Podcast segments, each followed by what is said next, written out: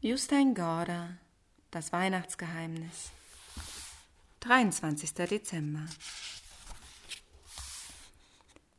Jetzt ist Weihnachten, dachte Joachim, als er am 23. Dezember aufwachte. Es juckte ihm in den Fingern, das vorletzte Türchen im magischen Adventskalender zu öffnen. Aber er wagte es nicht, ihn anzurühren, solange Mama und Papa noch nicht aufgestanden waren. Doch bald waren beide zur Stelle. Papa erzählte, dass er sich den Tag freigenommen hatte. Denn jetzt ist Weihnachten, sagte er. Joachim öffnete die vorletzte Klappe im Adventskalender. Dahinter verbarg sich das Bild von einem Mann, der neben einem Esel ging. Auf dem Esel saß eine rot gekleidete Frau. Aus dem Kalender war wieder ein Zettel gefallen. Papa faltete ihn auseinander und las vor, was darauf stand. Joachim konnte sehen, dass seine Hände zitterten. Josef und Maria. Eine heilige Schar ist unterwegs nach Bethlehem. In gewisser Weise zieht die Pilgerschar sich von den langen und schmalen Ländern unter dem kalten Nordpol ganz oben in Europa hin bis ins warme Judäa, wo Europa, Asien und Afrika zusammentreffen. Sie erstreckt sich aus einer fernen Zukunft bis zurück zum Beginn der Zeitrechnung. Sie besteht aus sieben heiligen Schafen, vier Schäfern, den heiligen drei Königen, fünf Engeln des Herrn, Kaiser Augustus, dem Landpfleger Cyrenius, dem Herbergshirt und Elisabeth, die beim letzten Stück des Weges in die Stadt Davids auf dem Rücken des Esels sitzen darf. Sie bewegten sich immer langsamer, bald ging sie im Marschrhythmus. Ephiria erklärte, dass seine Engelsuhr im Jahre Null stehen geblieben war. Er zeigte auf eine Stadt in der Ferne und sagte, das sei Bethlehem. Plötzlich blieb Kaiser Augustus stehen und steckte sein Zepter unter einen Olivenbaum in den Boden. Er richtete sich auf, schlug das Buch auf, das er unter dem Arm getragen hatte, und sagte mit befehlsgewohnter Stimme Die Zeit ist gekommen. Alle blieben stehen, und der Kaiser fuhr feierlich fort. Ich befehle, dass sich alle ins Volkszählungsregister eintragen lassen. Er hielt ein Stück Kohle hoch und reichte es der Reihe nach jedem aus der Pilgerschar, und alle schrieben ihre Namen in das große Buch. Auch die Engel mussten sich eintragen, nur die Schafe blieben verschont. Elisabeth trug sich als letzte ein, doch bevor sie ihren eigenen Namen hinzufügte, las sie erst alle anderen vor. Erster Schäfer Josua, zweiter Schäfer Jakob, dritter Schäfer Isaak, vierter Schäfer Daniel, erster Weiser Kaspar, zweiter Weiser Balthasar, dritter Weiser Melchior, erster Engel Ephiriel, zweiter Engel Omuriel, dritter Engel Seraphiel, vierter Engel Cherubiel, fünfter Engel Evangeliel. Cyrenius, Landpfleger von Syrien, Augustus, Kaiser des römischen Reiches, der Herbergswirt. Elisabeth trug sich so ein. Erste Pilgerin, Elisabeth. Dann kam sie auf eine gute Idee. Obwohl die Schafe nicht schreiben konnten und auch keine Namen hatten, fand sie doch, dass sie mitgezählt werden sollten, und sie schrieb erstes Schaf, zweites Schaf, drittes Schaf, viertes Schaf, fünftes Schaf, sechstes Schaf, siebtes Schaf. Dann blickte sie zu Kaiser Augustus auf. Sie fürchtete ein bisschen, er könnte wütend werden, weil sie in seinem Volkszählungsregister herumgesaut hatte. Aber er klappte das Buch einfach nur zu, ohne eine Miene zu verziehen. Elisabeth hatte ausgerechnet, dass nun 23 Pilger im Volkszählungsregister standen, wenn sie sich selber und die sieben Schafe mit dazu nahmen. Das war so viel wie eine ganze Schulklasse. Nach der Volkszählung benahm sich die Pilgerschar etwas feierlicher als in Schonen und Hameln, in Venedig und in Konstantinopel, in Myra und in Damaskus. Ephiriel sagte, da machte sich auch auf Josef aus Galiläa, aus der Stadt Nazareth, in dem jüdischen Land zur Stadt Davids, die da heißt Bethlehem, darum, dass er von dem Hause und Geschlecht Davids war auf, dass er sich schätzen ließe mit Maria, seinem vertrauten Weibe, die war schwanger. Der Pilgerzug setzte sich langsam in Bewegung, aber schon bald ließ Ephiriel sie wieder anhalten. Er zeigte auf die Straße. Dort ging ein junger Mann neben einen Esel. Auf dem Esel saß eine rot gekleidete Frau. Im Hintergrund lag Bethlehem an langen, terrassenförmigen Hängen, die die vielen Schafherden fast kahl gefressen hatten. Da sind Josef und Maria, sagte Ephiriel, denn jetzt ist die Zeit gekommen. Sie ist wie eine reife Frucht. Der Herbergswirt setzte eine eifrige Miene auf. Ich muss mich beeilen und sie überholen, sagte er. Schon jagte er davon. Im Laufen murmelte er vor sich hin.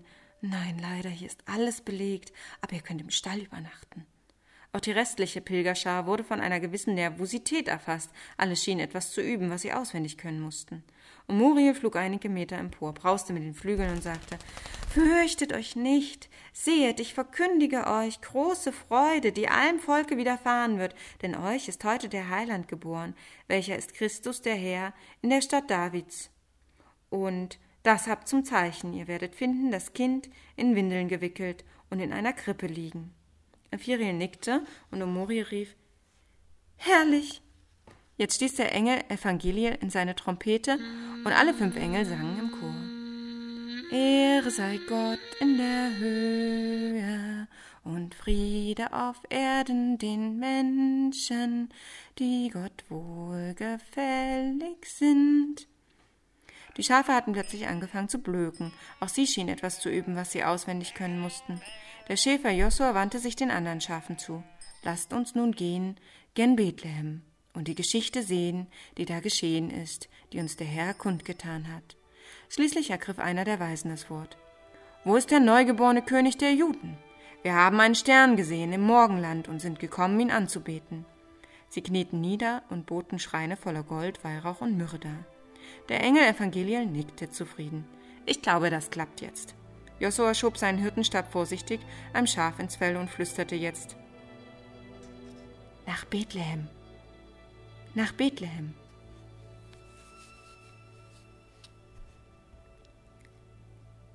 Papa blieb lange mit dem Zettel auf dem Schoß sitzen, ehe sich jemand traute, etwas zu sagen. Er hatte gelesen, dass sich in der Pilgerschar eine gewisse Nervosität ausgebreitet hatte, als sie sich dem Stall in Bethlehem näherten, und in Joachims kleinen Zimmer war es nun nicht anders. Es gibt auf der ganzen Welt nur einen einzigen solchen Adventskalender, sagte Papa. Nur wir haben ihn. Mama nickte. Es hat nur einmal eine wirkliche Weihnacht gegeben, aber die Weihnacht hat der ganzen Welt Weihnachten gebracht. Das liegt daran, dass sich die himmlische Herrlichkeit so leicht verbreitet, sagte Joachim. Ich glaube fast, sie ist ansteckend.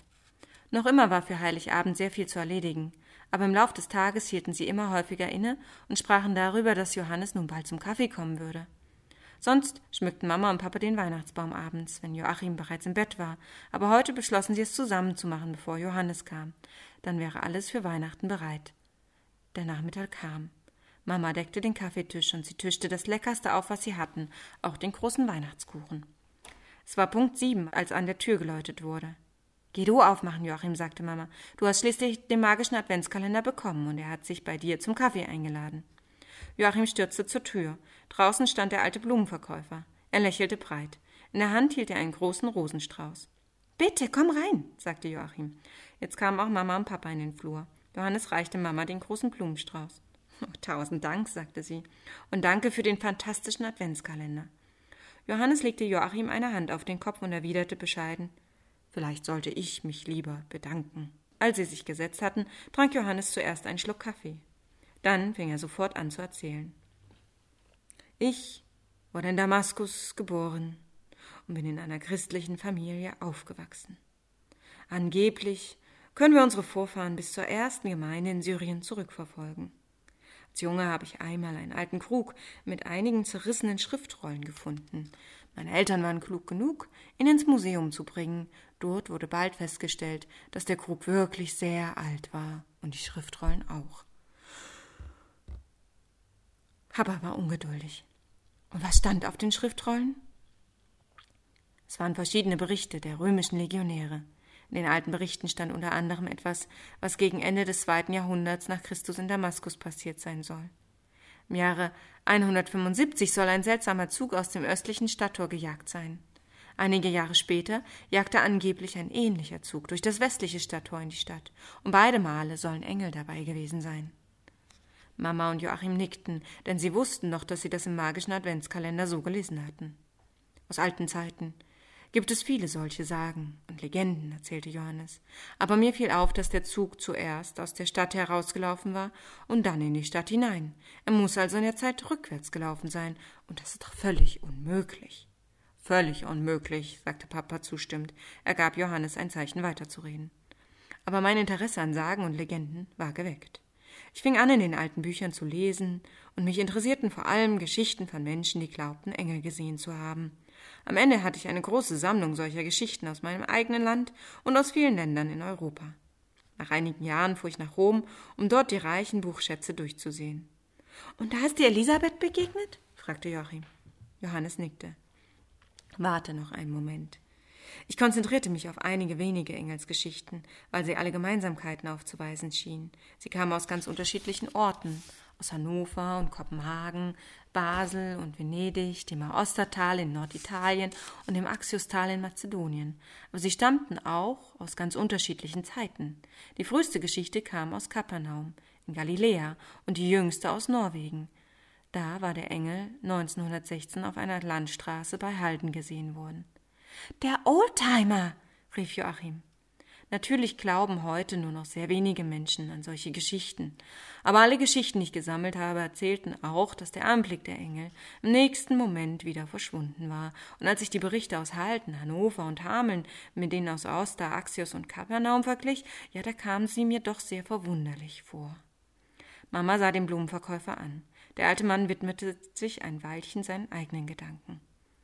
Was in einer Sekunde geheimnisvoll erscheint, verlöscht in der nächsten oft wie eine leere Öllampe, sagte er, obwohl vielleicht ein neues Licht entzündet wird, wenn wir den Kopf nur in die andere Richtung drehen. Denn wir können das Heilige nicht so auffangen, wie wir einen Stein vom Boden hochheben und in die Tasche stecken.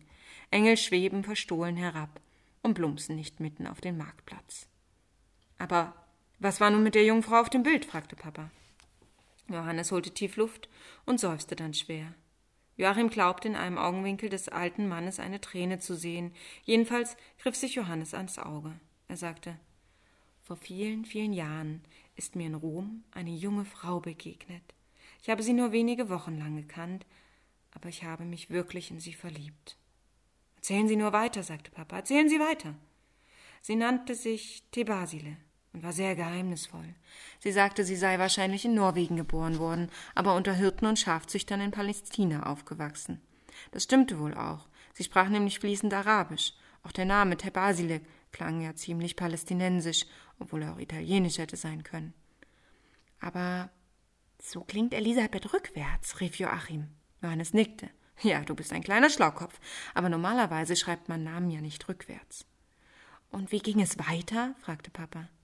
Dass sie aus Norwegen kam, konnte auch stimmen. Sie hatte nämlich helle, fast pfirsichfarbene Haut und außerdem strahlend blaue Augen. Als ich sie fragte, wie sie nach Palästina geraten sei, starrte sie mir nur in die Augen und sagte, ich wurde entführt.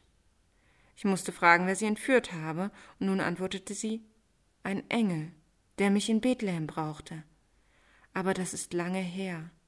Ich war nur ein kleines Mädchen. Mama musste aufstoßen und schlug sich die Hand vor den Mund.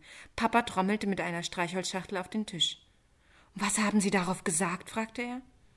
Alle anderen hätten über so ein verlogenes Geschwätz wahrscheinlich nur gelächelt. Aber ich dachte an meine vielen Engelsgeschichten, und ich antwortete also, dass ich ihr glaubte. Doch gerade, dass ich sie ernst nahm, hat ihr wohl Angst gemacht. Und was geschah dann? fragte Mama. Danach sind wir uns nur noch einmal begegnet, und zwar auf dem Petersplatz, auf dem Weg der Versöhnung.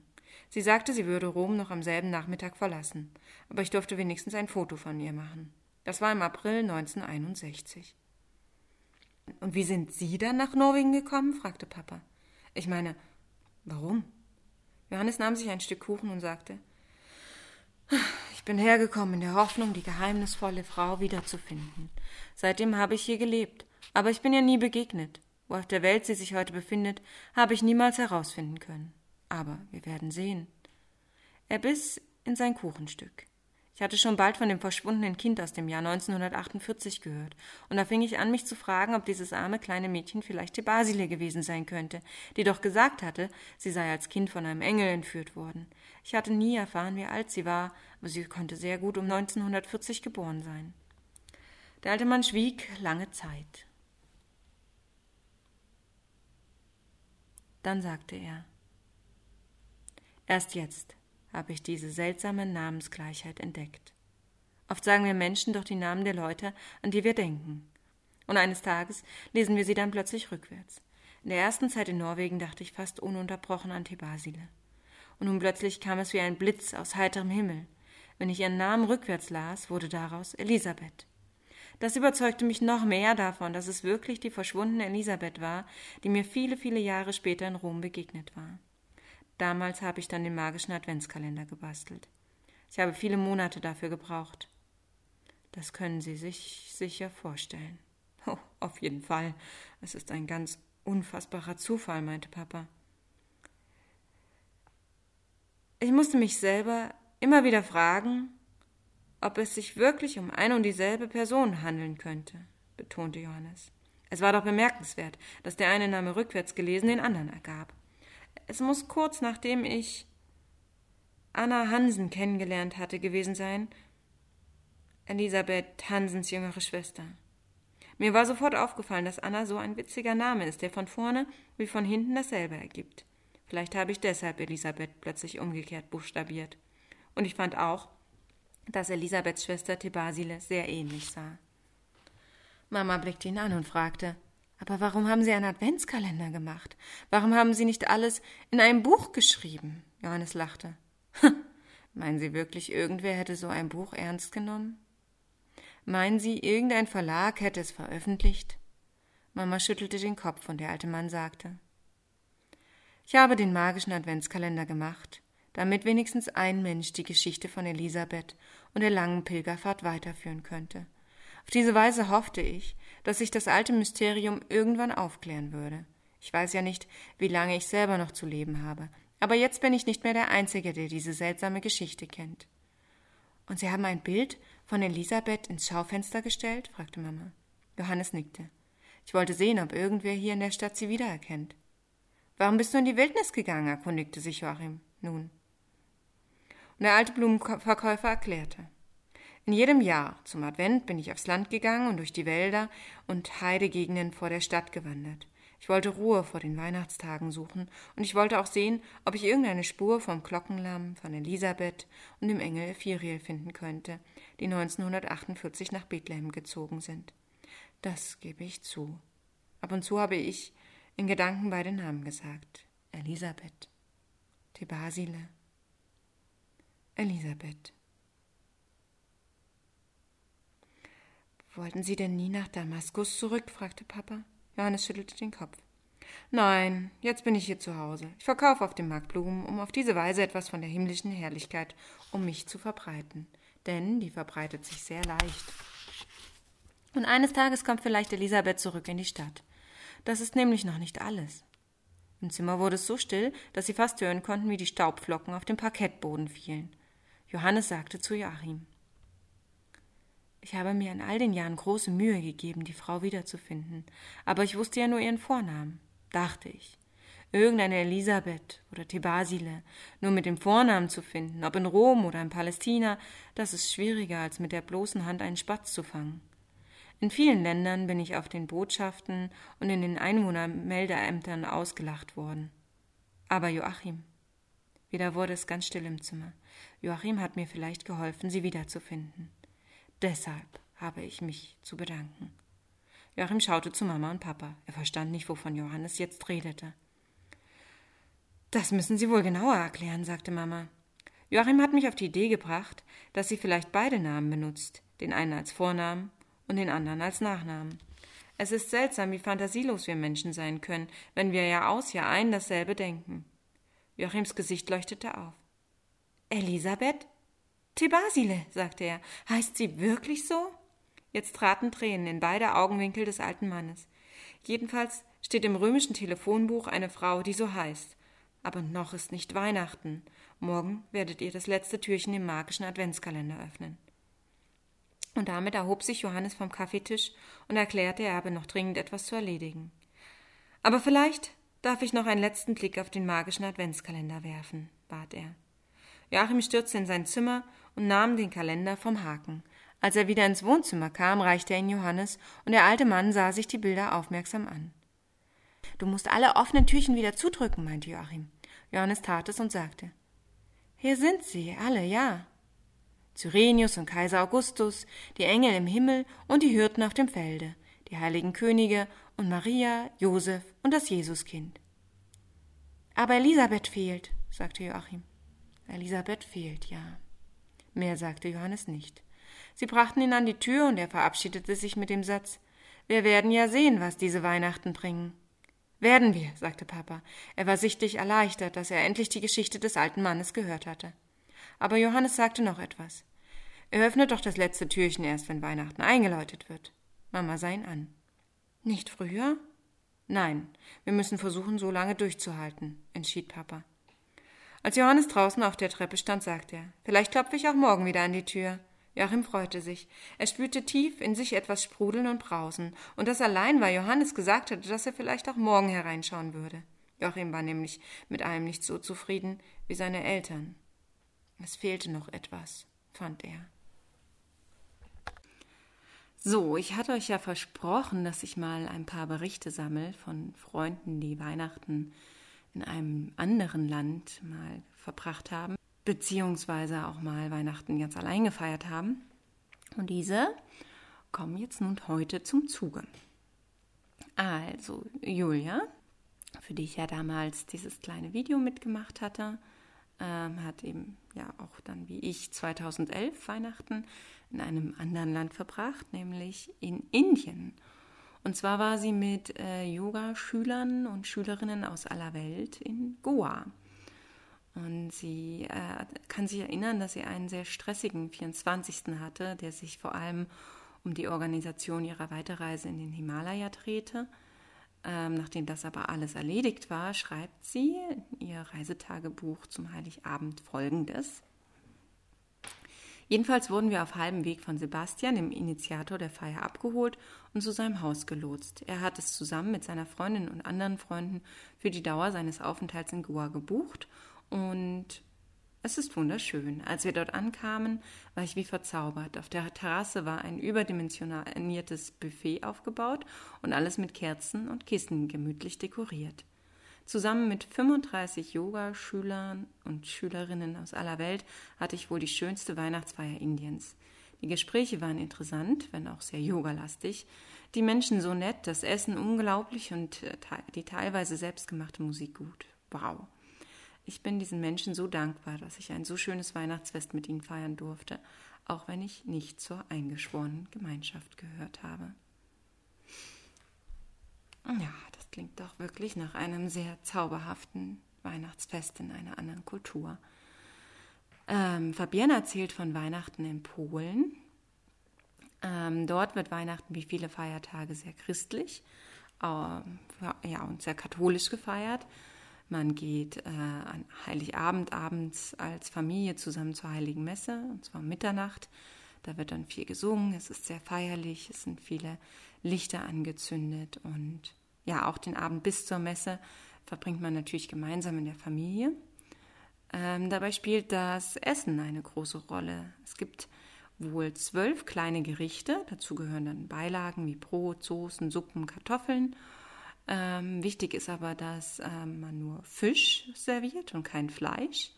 Und all diese Gerichte sind dann also auf dem Familientisch verteilt.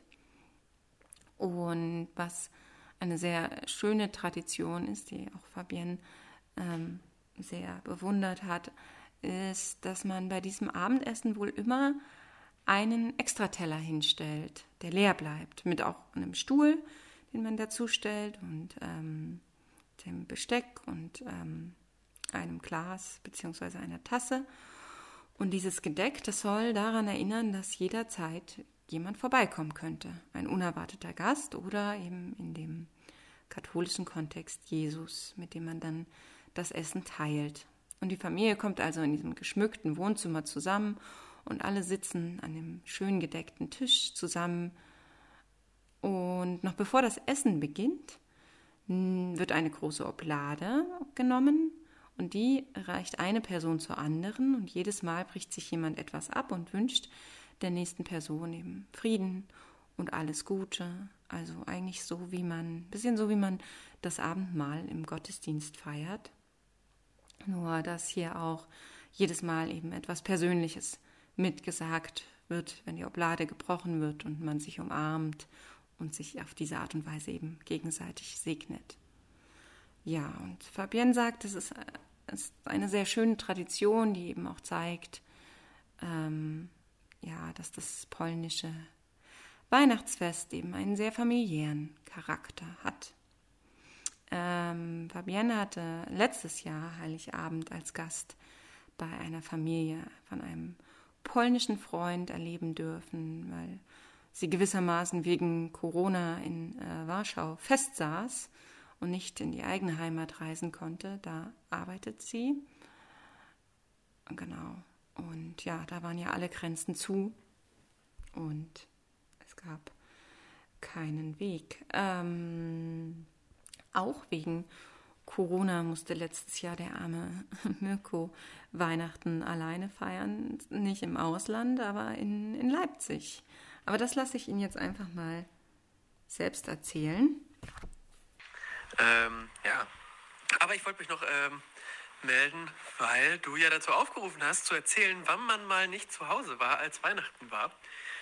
Und das war einmal so bei mir. Und zwar letztes Jahr, wegen Corona. Meine Eltern waren so nervös ähm, wegen Corona und wegen den hohen Fallzahlen, dass, und es gab ja noch keine Schnelltests und so weiter, keiner war geimpft, dass sie gesagt haben, nee, bleib lieber in Sachsen. Und dann war ich hier und Anni ist alleine nach Baden-Württemberg gefahren und ich war dann hier allein in der Wohnung, einfach ein, ein, ein einsames Weihnachten einmal im leeren Leipzig. Und dann haben wir gefacetimed zu, zur Bescherung, aber wirklich auch ungefähr nur eine Stunde. Nicht mal, glaube ich. Es war irgendwie, alle wollten dann wieder weg. Ähm, ich habe hier alle Geschenke ausgepackt, die meine Mutter mir zugeschickt hatte. Eins davon war eine Drohne, die musste ich dann noch live auf der Kamera ausprobieren. Habe sie hier durch den Raum geflogen, sie ist gegen das Fenster gecrashed und runtergefallen und seitdem habe ich sie nie wieder benutzt.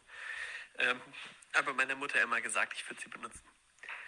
Ja, ist gar keine interessante Geschichte, aber ähm, irgendwie war es auch gar nicht so schlimm. Ich fand das irgendwie ganz heimelig. Hier so alleine das Salzsteinlicht angeschaltet auf der Couch mit der Drohne.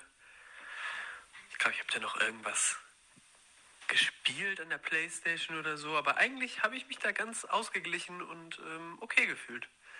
Das war nicht so schlecht. Ja, also Weihnachten alleine ist anscheinend auch nur eine Frage der Einstellung und kann anscheinend auch äh, mal ganz nett sein. Ja, ich hoffe nur, äh, Mirkus äh, Familie hört sich diesen Adventskalender nicht an.